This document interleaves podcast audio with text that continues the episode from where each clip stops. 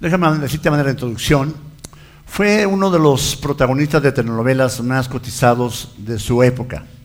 Considerado uno de los galanes más sobresalientes de la pantalla chica, una persona con un estilo de vida que cualquiera en el mundo podría envidiarle.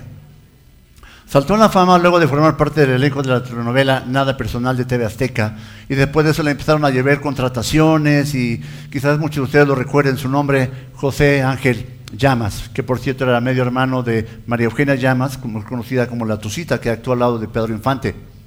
Este hombre alcanzó la fama y le llovieron muchas ofertas de trabajo en la actuación, tenía todo un futuro prometedor en su carrera y de la, televisora de la Jusco, desde ahí saltó para irse a trabajar a Telemundo y empezó una carrera meteórica y ascendente y que le figuraba un futuro prometedor. Pero pasó algo. Hubo algo en su vida. De pronto ocurrió algo muy extraño. Estando en la cúspide de su carrera, José Ángel Llamas dejó los foros y desapareció del medio artístico casi sin dejar rastro. Tiempo después, vuelve a aparecer, pero vuelve a aparecer como pastor de una iglesia evangélica en el sur de la Florida, en los Estados Unidos. Y la pregunta es, ¿qué fue lo que ocasionó ese cambio de ruta en su vida? Bueno, déjame decirte, nosotros sabemos qué pasó. El año pasado tuve la oportunidad de acudir con mi hijo Mike a una conferencia en la iglesia de Horizonte Querétaro que se llamó Hombres de Verdad y que por cierto fue de mucha bendición. Este año también fuimos. Y uno de los ponentes fue precisamente este hombre, José Ángel Llamas.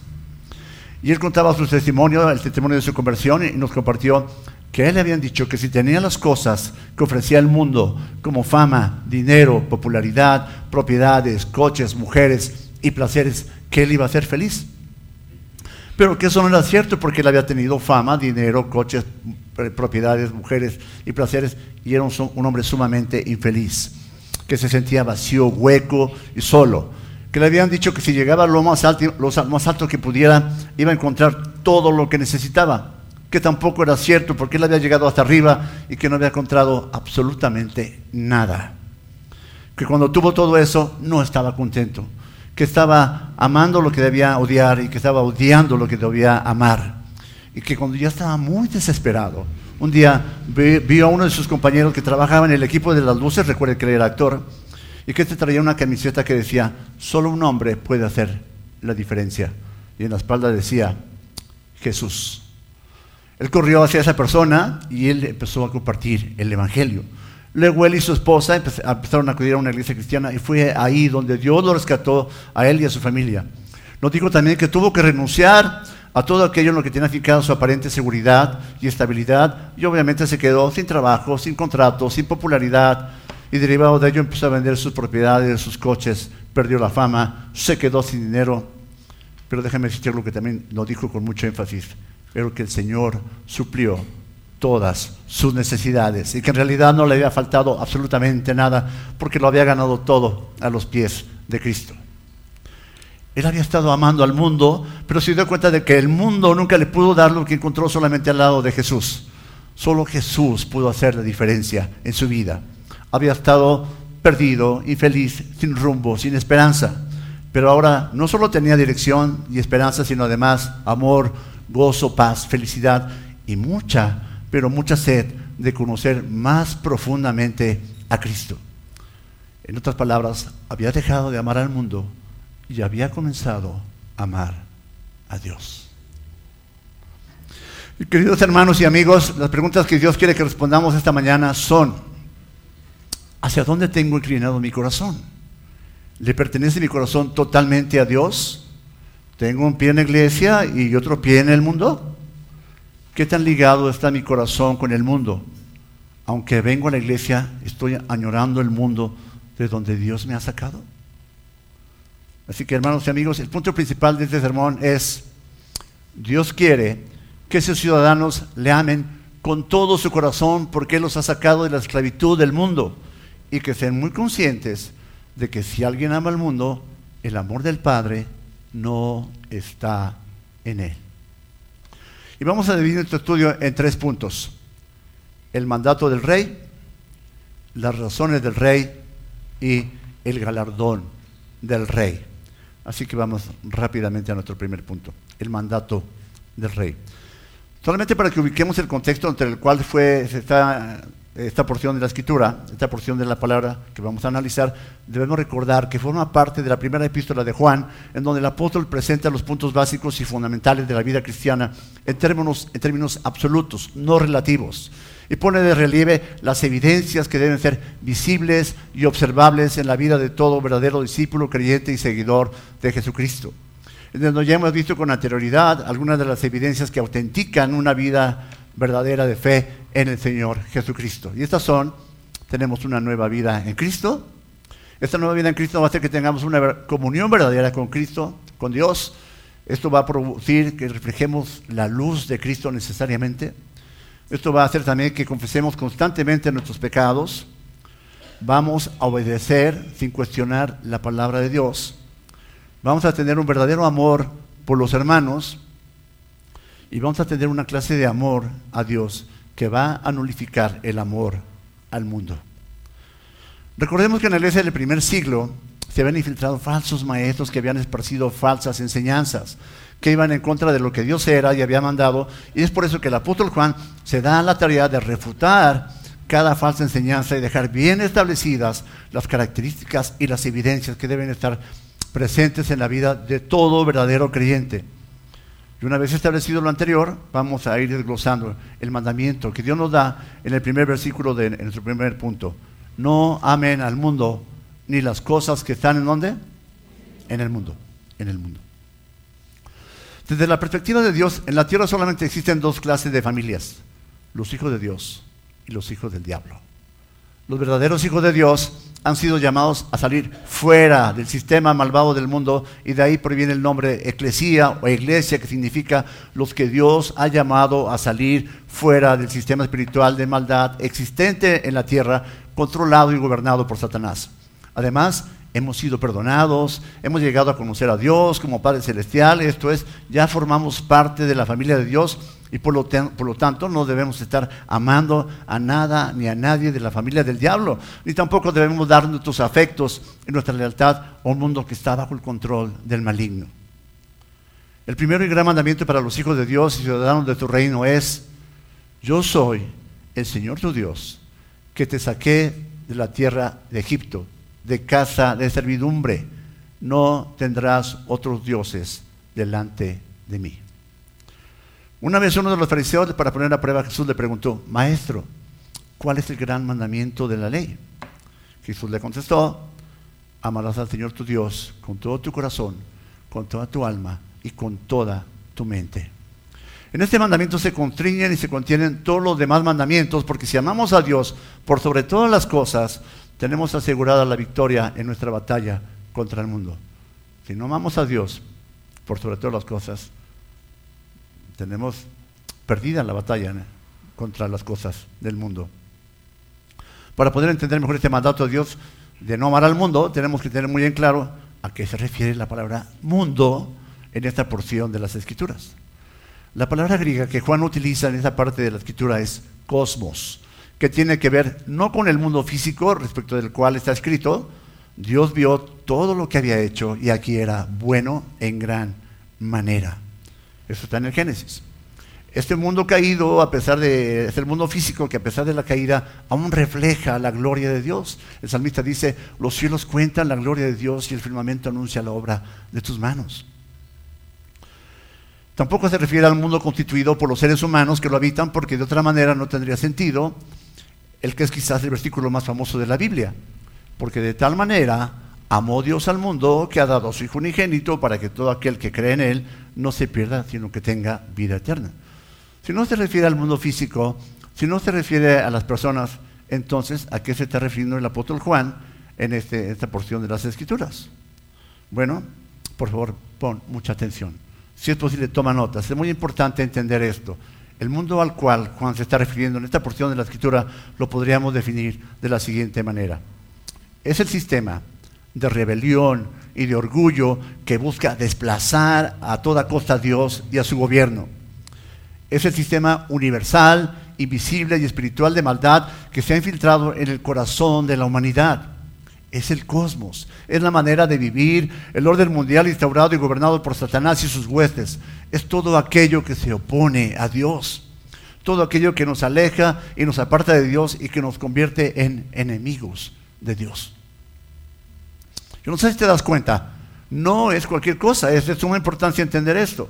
Por eso con toda razón y autoridad, la palabra de Dios nos dice en Santiago, oh almas adúlteras.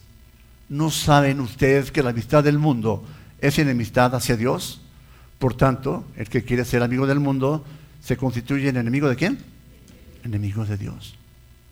El apóstol Pablo recordó a los efesios, y les dio vida a ustedes que estaban muertos en sus delitos y pecados, en los cuales anduvieron en otro tiempo según una corriente de este, ¿de este qué? Mundo conforme al príncipe de la potestad del aire, el espíritu que ahora opera en los hijos de desobediencia, entre los ellos también, todos nosotros en otro tiempo vivíamos en las pasiones de nuestra carne, satisfaciendo los deseos de la carne y de la mente, y éramos por naturaleza hijos de ira, lo mismo que los demás. Y no sé si alcanzamos a percibir la importancia de este mandamiento. Yo diría que es crucial para la vida de cada creyente. No amen al mundo ni las cosas que están en el mundo. Es un mandato, no es una opción. No es como que si quiero lo tomo y si quiero no lo tomo. Es un mandato que Dios está dando. Un mandato en sentido negativo, pero en sentido imperativo. Debemos tener mucho cuidado con las ideologías, filosofías, modas, corrientes malvadas, corruptas y demoníacas que estimulan y se propagan entre la humanidad caída y de las que muchas veces somos partícipes. Debemos tener mucho cuidado con los sistemas de creencias eh, del mundo cuya base no sea bíblica, porque todas esas ideologías se levantan contra el verdadero conocimiento de Dios y eso es sumamente peligroso y lo será aún más si no obedecemos la voz de autoridad de Dios en este sentido. Los verdaderos creyentes tenemos la responsabilidad y el mandato de confrontar y destruir las mentiras y los falsos argumentos del mundo, del cosmos, por medio de la verdad que se halla en la palabra de Dios. Podríamos resumir lo que significa mundo diciendo que es el conjunto total de creencias e inclinaciones que se oponen y se rebelan a los propósitos de Dios. Todo lo que se opone y se revela a los propósitos de Dios es el mundo al que se está refiriendo Juan en esta parte de la epístola. Ahora, podría resultar muy fácil identificar las cosas del mundo cuando hablamos de drogas, de alcohol, delincuencia, prostitución, centros nocturnos, hechicería, pleitos y cosas semejantes a estas. Pero Satanás es mucho más sutil en las carnadas que nos pone a cada uno de nosotros y con las cuales nos sienta por medio del mundo. Cuando hablamos de cuestiones médicas, de la educación, de la ciencia, de la cultura, las artes, el comercio, la política, la comunicación, podemos identificar que el príncipe de la potestad del aire es el gobernador efectivo de las cosas que forman parte del sistema de este mundo? ¿Podríamos saber con certeza dónde trazar una línea exacta entre las cosas que podemos hacer y las que debemos evitar cuando se tocan estos temas? Mucho me temo que no. Mucho me temo que no. En la, cuestión médica, la gente habla, por ejemplo, del aborto. Y hay mucha gente pro aborto. Hay muchos creyentes pro aborto. Bueno, se dicen creyentes. Pero tenemos que tener mucho cuidado. Pero, iglesia, ¿qué piensa del matrimonio igualitario? De la identidad de género, del feminismo, del cine, del teatro, de las plataformas de entretenimiento, de las redes sociales. ¿Quieres que vayamos un poquito más profundo aún? ¿Qué piensas del matrimonio? Los jóvenes de hoy en día ya no se quieren casar. No quieren las responsabilidades y muchos menos quieren tener hijos. Ahora la moda es tener perrijos, la moda es tener gatijos. Eso es ahora la corriente de este mundo. Lo cual no solo es contrario a Dios, sino que además Dios está totalmente fuera de la ecuación de su vida, aun cuando ellos se pueden denominar a sí mismos como creyentes. ¿Qué piensas del baile? Muchos dirían, el baile no es malo. Pero ¿qué me dices de los bailes hoy en día, en donde se pondera y exacerba la sensualidad, la sexualidad, donde las letras musicales son insultos o incitaciones al adulterio y a la fornicación, o donde, se induce a la violencia y se exalta el machismo absurdo de los hombres, o donde se va al extremo de un feminismo exacerbado y libertino? Dime qué piensa del cuidado del cuerpo. en donde todo el tiempo, sobre todo los jóvenes, están metidos en los gimnasios en un aparente deseo de cuidar y ejercitar sus cuerpos, pero sé que se convierten en esclavitud cada vez de querer verse mejor y más fuertes, que toman a veces sustancias que aceleran el crecimiento de sus músculos o figuras sin saber de los efectos colaterales que esto ocasiona o que les puede traer a sus vidas. Y aparte les roba energía, eh, no están con sus familias, sino que además también les quita el tiempo para estar alimentando el espíritu y argumentan falta de tiempo por sentirse cansados o agotados por tanto ejercicio. Pero ¿qué me dices del trabajo? Tú puedes decir, a lo mejor yo no, yo nada de eso. Pero ¿qué es el trabajo? Hay creyentes que se meten tanto en el trabajo que dejan de tener tiempo de interacción, edificación y cuidado de sus familias que piensen que lo económico es lo más importante de su vida eh, respecto de las cosas que son realmente importantes. O que cuando ambos esposos trabajan, más que volverse un asunto de cooperación mutua, se vuelve una competencia para ver quién aporta más, quién administra mejor el dinero, quién da mejores cosas a sus hijos. Todo esto con el consabido descuido de los hijos que al final se crían con la abuelita, con la tía, con la vecina, con en la guardería, con la muchacha. Y que el que está criando en realidad y formando a nuestros hijos es el celular, la tablet, el Xbox, el Nintendo o las redes sociales. Y ni qué decir de los quehaceres del hogar, de las amistades, de la diversión, de la forma de vestir, de los tatuajes, de las mascotas, de las relaciones, del asistir a la iglesia. ¿Crees que el mundo, el cosmos, pueda tener cabida en todas estas cosas que acabo de mencionar? Desde luego que sí. Desde luego que sí.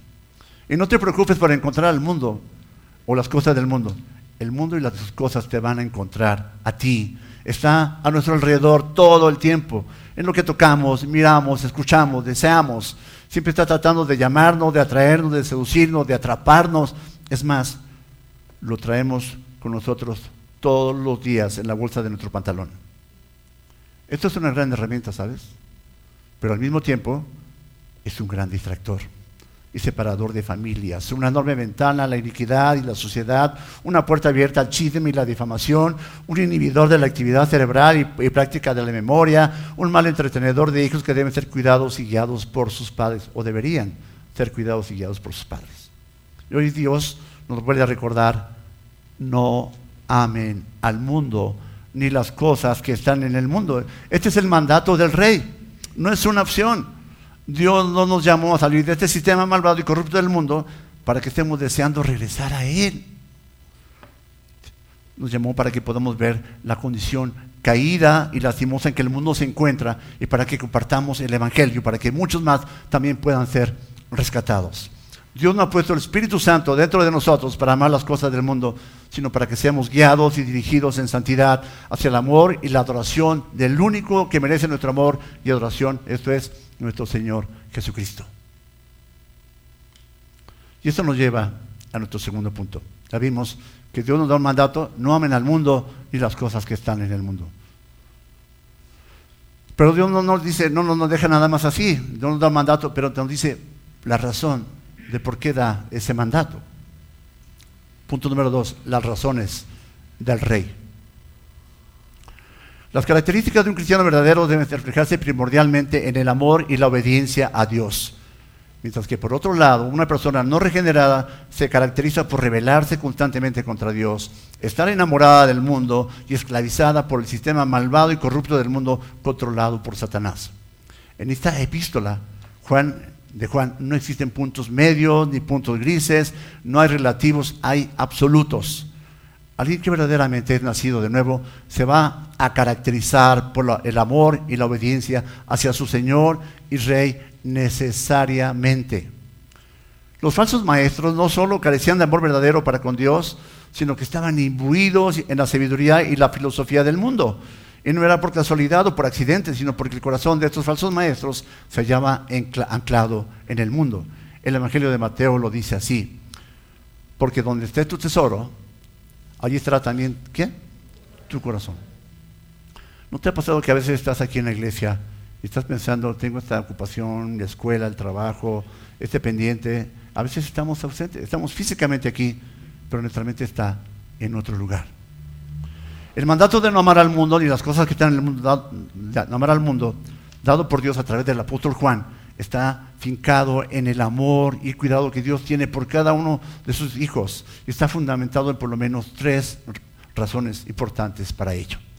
Primera razón, porque si alguien ama al mundo, el amor del Padre no está en él.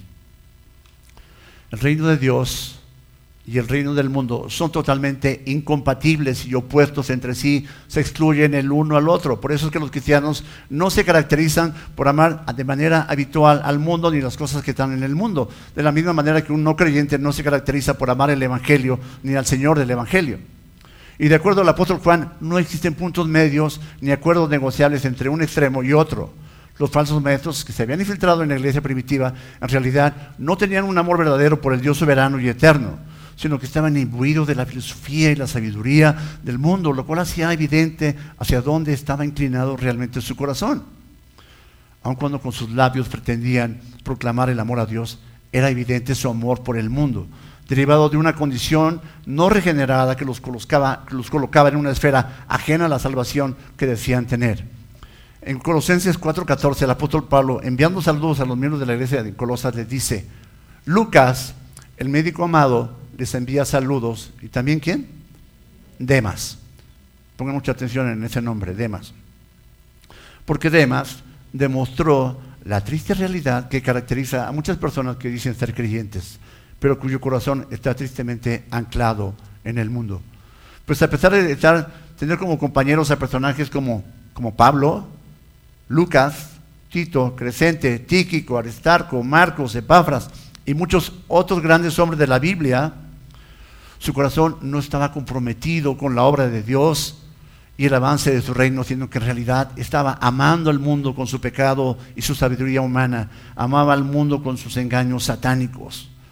Mientras que Pablo estaba esperando el martirio por causa de su fe en Jesucristo, Demas decidió que no estaba dispuesto a pagar el mismo precio que Pablo por la obra de Cristo.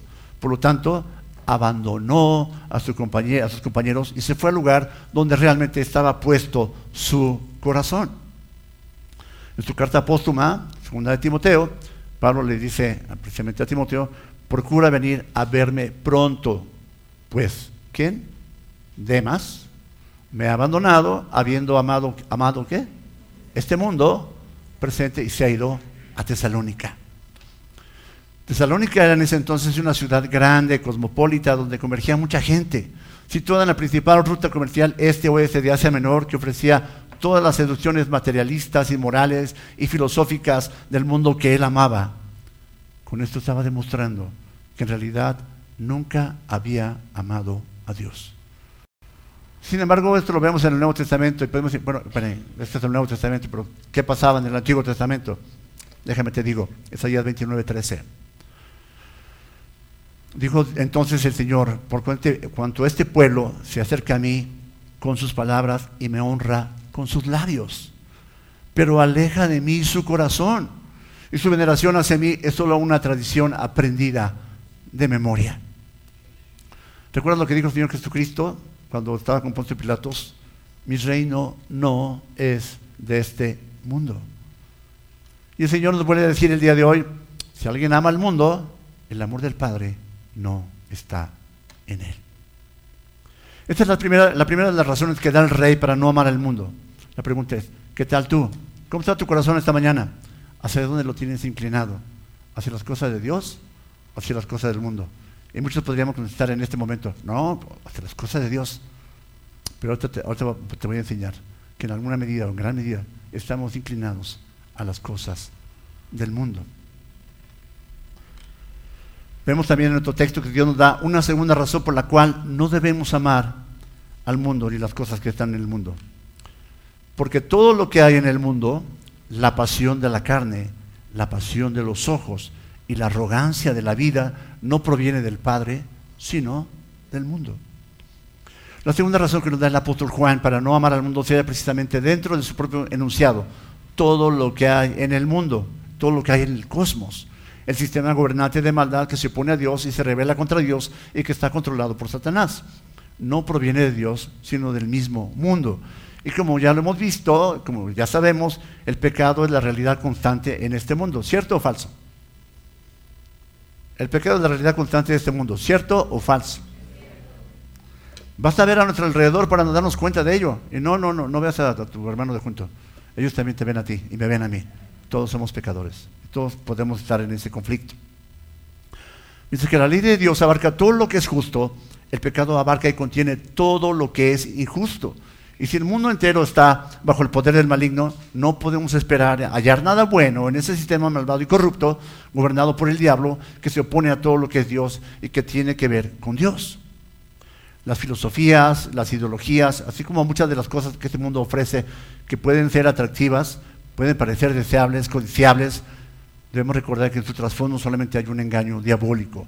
Su naturaleza es maligna, dañina, perjudicial sus argumentos se levantan y van en contra del conocimiento de Dios y muchas veces cautivan el alma de los hombres, incluidos muchos de los que se congregan cada ocho días en las iglesias cristianas, incluidos muchos de los que se congregan cada ocho días en gracia abundante.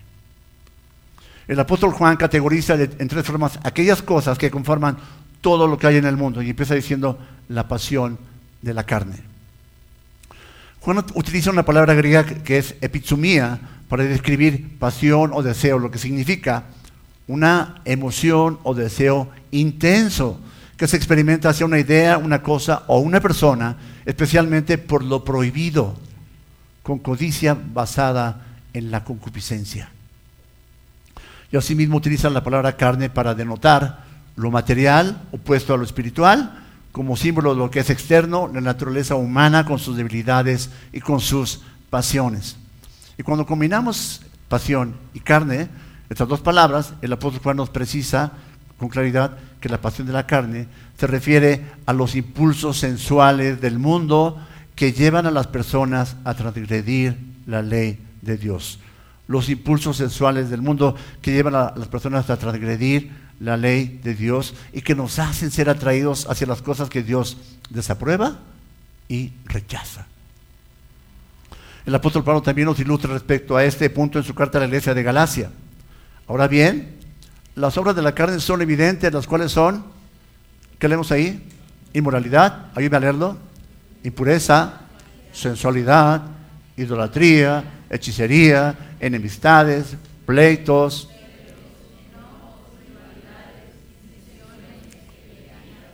envidias, borracheras, orgías y cosas semejantes contra las cuales les advierto, como ya se los he dicho antes, que los que practican tales cosas no heredarán el reino de Dios.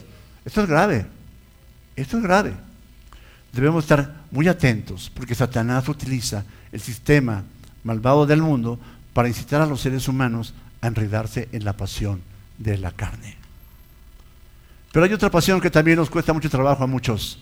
Es la pasión de los ojos. Es ese deseo intenso que nos lleva a codiciar lo prohibido con base en nuestra propia concupiscencia.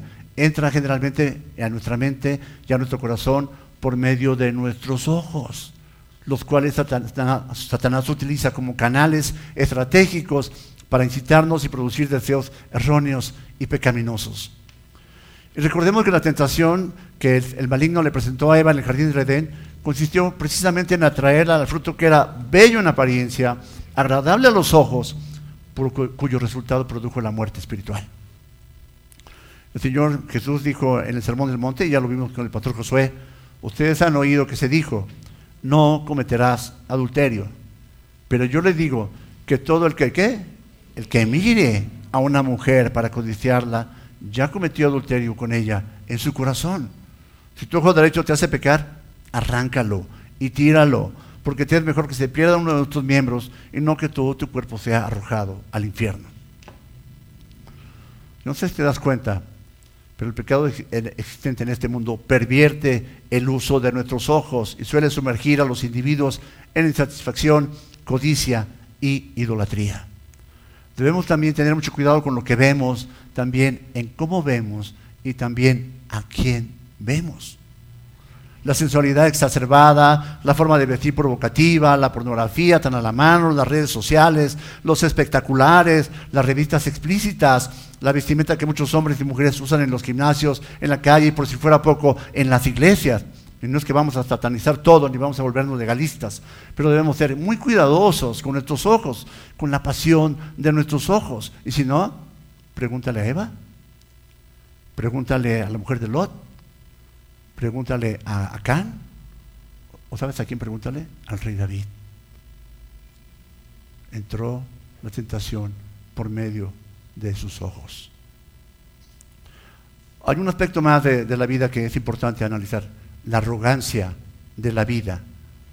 La arrogancia de la vida del griego alzanoía, que se traduce como soberbia, vanagloria, jactancia, confianza, confianza propia de manera excesiva. Es esa tendencia en nuestra naturaleza pecaminosa por medio de la cual la humanidad desafía a Dios e intenta de manera arrogante destronar al soberano y rey del universo y de la que se ha valido Satanás para hacer caer a los seres humanos vez tras vez. Muchas veces pensamos de manera ingenua que, que esta arrogancia o vanagloria no nos involucra a nosotros, que nada nos atañe, que se trata de los demás, que nosotros no tenemos ese problema, pero déjame decirte que podemos estar mucho más imbuidos en ello de lo que pensamos, porque muchas veces los logros que obtenemos nos adjudicamos a nosotros mismos y no le damos la gloria a Dios por ello. Ah, qué buen abogado soy. Qué buen creyente soy. Hoy compartí el Evangelio a tres personas. Mira, qué buen cantante soy. ¿no? Qué, buen, qué buen cocinero soy. Nos adjudicamos el, el mérito a nosotros mismos y no le damos la gloria a Dios. O lo aplicamos a nuestras capacidades y nuestras habilidades en lugar de agradecer a Dios por ello. ¿Cuántas veces por estar lleno de amargura y resentimiento no perdonamos a la esposa, el esposo, los padres, los hijos, los amigos, los hermanos, los compañeros de trabajo, los vecinos, aun cuando Dios nos ha perdonado mucho más a nosotros y nos manda perdonar? ¿Cuántas veces tomamos decisiones sin tener en cuenta a Dios y cuando las cosas salen mal, culpamos a Dios e incluso le reclamamos por lo que nos está pasando? ¿Cuántas veces Dios nos da un talento o un don para que lo ocupemos para su gloria y solamente lo utilizamos para nuestra propia vanagloria, para que los reflectores apunten hacia nosotros. En el jardín del Edén, Satanás lanzó un ataque mortal contra la mujer con base en esas tres formas de tentación que le han funcionado a todo lo largo de la historia humana.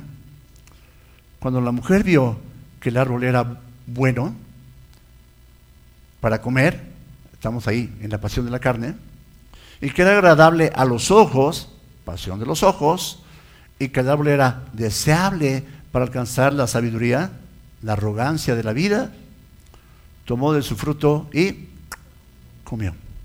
También dio a su marido, que estaba con ella, y él comió también. Y desde luego todos sabemos lo que pasó después. Hoy estamos sufriendo las consecuencias de ello todavía. No nos extraña, por lo tanto, ver cómo este mundo, bajo el control de Satanás, sigue haciendo caer a los seres humanos por medio de estas tres formas de tentación, tal y como lo dice el patrón John MacArthur, el diablo juega con la corruptibilidad del corazón humano, del corazón humano caído, a fin de lograr el máximo impacto hacia el mal y el caos en el mundo.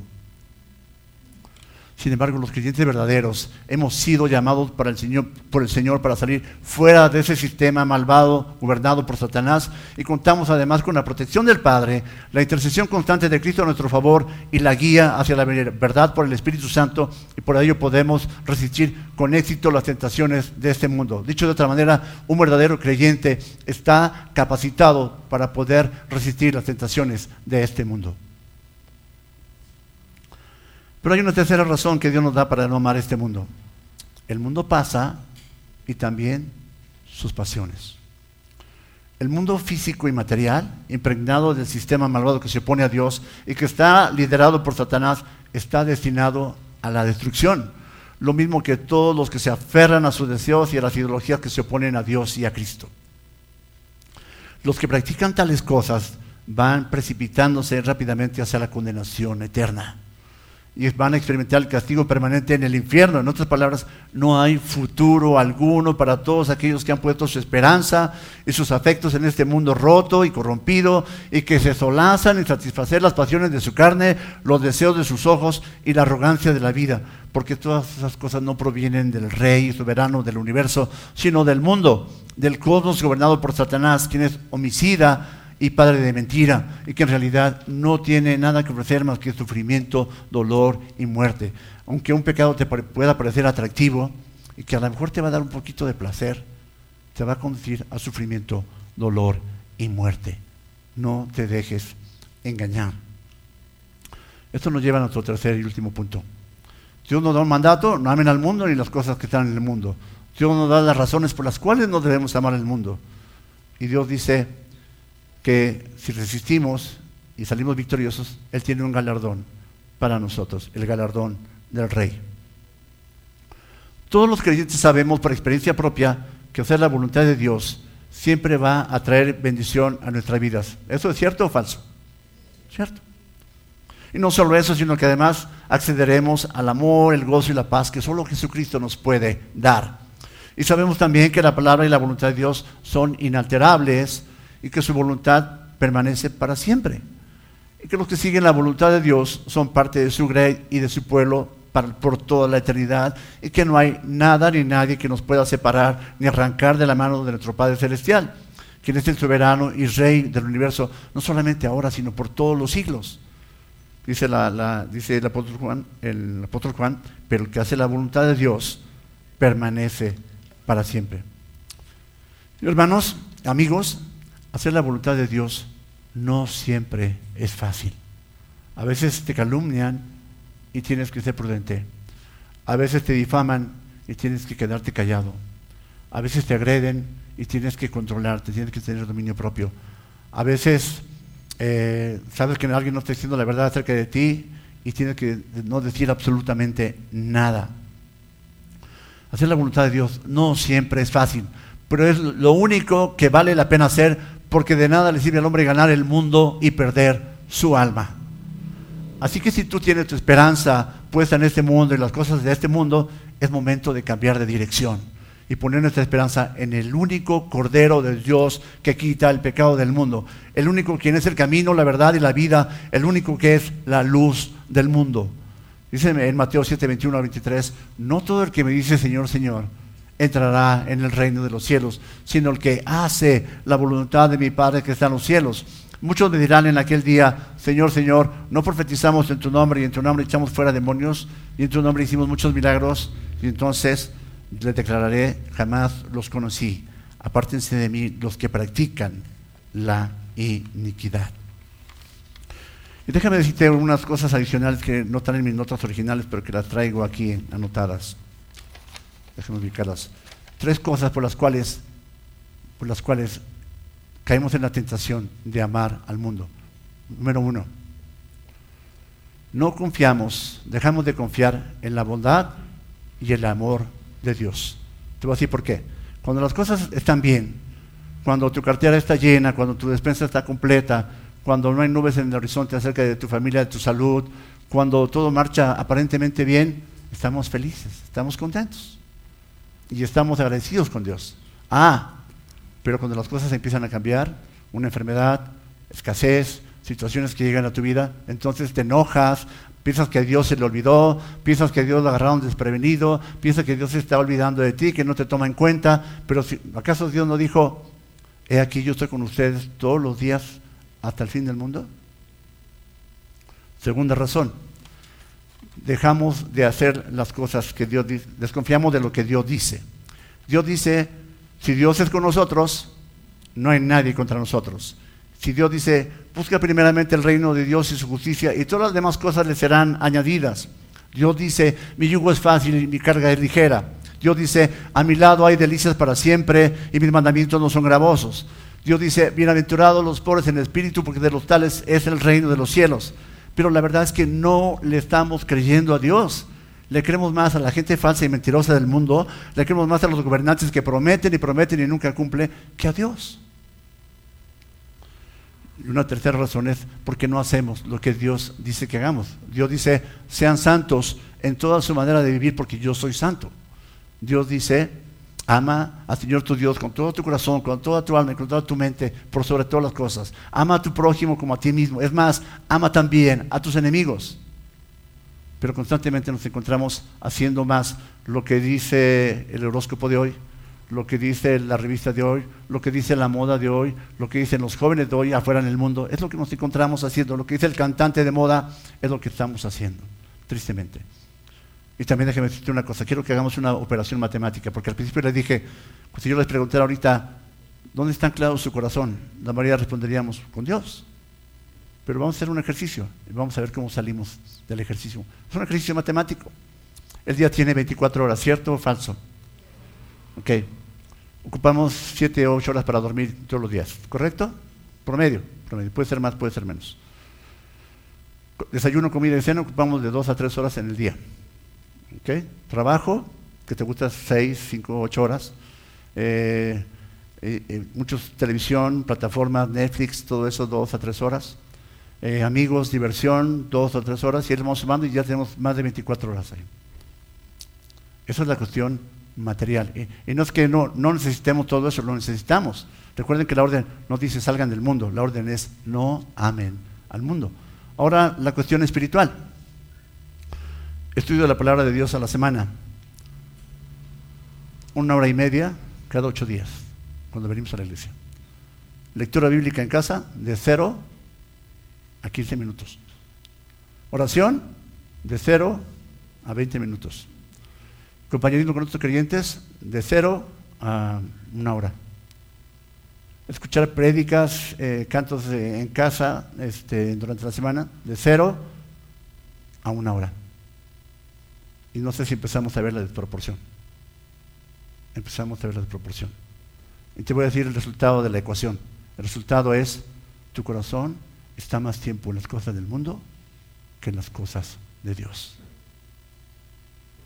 Tenemos que ser. Acuérdate que el mundo es ese sistema diabólico que intenta desplazar a Dios del control de nuestras vidas. La pregunta es, ¿qué estamos haciendo? Esto lo quiero que lo lleves como reflexión. ¿Cómo podemos concluir este sermón? Bueno, Dios quiere que sus ciudadanos le amen con todo su corazón porque Él es los ha sacado de la esclavitud del mundo y que estén muy conscientes de que si alguien ama al mundo, el amor del Padre no está en él. Dios quiere que recordemos que el mundo nada bueno tiene para nosotros los creyentes. Es así que Dios en su gracia y misericordia nos ha llamado como iglesia suya a salir fuera del sistema de este mundo para ser parte de su familia, llamarlo a Él por sobre todas las cosas. Que recordemos que no nos ha llamado a salir fuera de este mundo malvado, controlado por Satanás, para que nuestro deseo sea constantemente ir en pos otra vez del mundo. Donde todo lo que el mundo pueda ofrecernos, por más que se vea atractivo, codiciable, agradable, nos va a conducir a sufrimiento, dolor y muerte y separación de nuestro Rey y Señor. Así que debemos estar muy atentos, muy vigilantes para no dejarnos engañar, para no caer en la seducción y los lazos del mundo, recordando que al lado de Dios nos aguarda un galardón precioso que se llama vida eterna a su lado. Ojalá, de verdad, ojalá lo, lo podamos tener presente todo el tiempo. Y quiero terminar esta predicación con lo que aprendí en, una conferencia que apenas fuimos. Déjame darte algo para llevar. Déjame darte algo para llevar a casa. Por tanto, mis amados hermanos, estén firmes y constantes, abundando siempre en la obra del Señor, sabiendo que tu trabajo del Señor no es en vano. Así que hermano, te animo. A veces pensamos, no, yo no tengo problema con las cosas del mundo. Hicimos ahorita una ecuación y te acabo de demostrar que sí tenemos un problema. Pero si somos verdaderos creyentes, estamos capacitados para resistir las tentaciones del mundo con éxito en el nombre del Señor. Vamos a orar.